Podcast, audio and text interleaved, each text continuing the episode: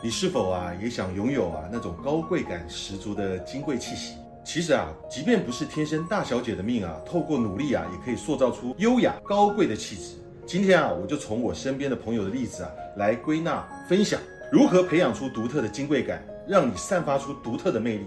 首先啊，要有大小姐的理财观，存钱很重要，每天拨一点啊，累积财富，不挥霍浪费，逐步养成有钱的感觉。就像说啊，每天存在罐子里面啊，五十块的硬币，长期下来也能够累积一大笔财富。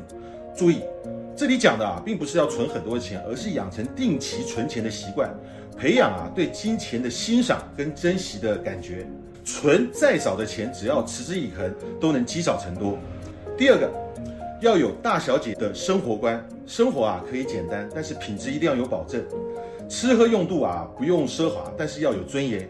给自己最好的前一餐的剩菜剩饭啊，也能够做出美味佳肴，活出富足人生。重点啊，不是在于物质生活有多丰富，而是要追求品质，用心去经营生活，从容不迫，保持优雅的生活情调啊，就是最大的奢华。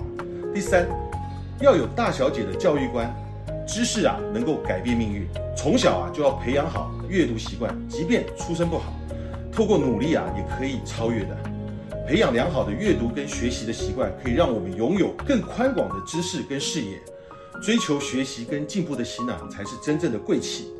最后啊，要有大小姐的外在观，穿着啊不需要名牌，但是要整洁干净，要有品味。仪态啊不需要高雅，但是要大方得体，展现内在的气质。在整洁仪容上啊，一定要用心，自然啊就会带来自信。外在形象的整洁啊和大方啊，会来自内心的自信跟修养。外在的美需要内在的力量来加持啊。金钱啊可以再赚，气质啊是需要陶冶的。尽自己全力啊来经营，相信你一定也能拥有独特的金贵感。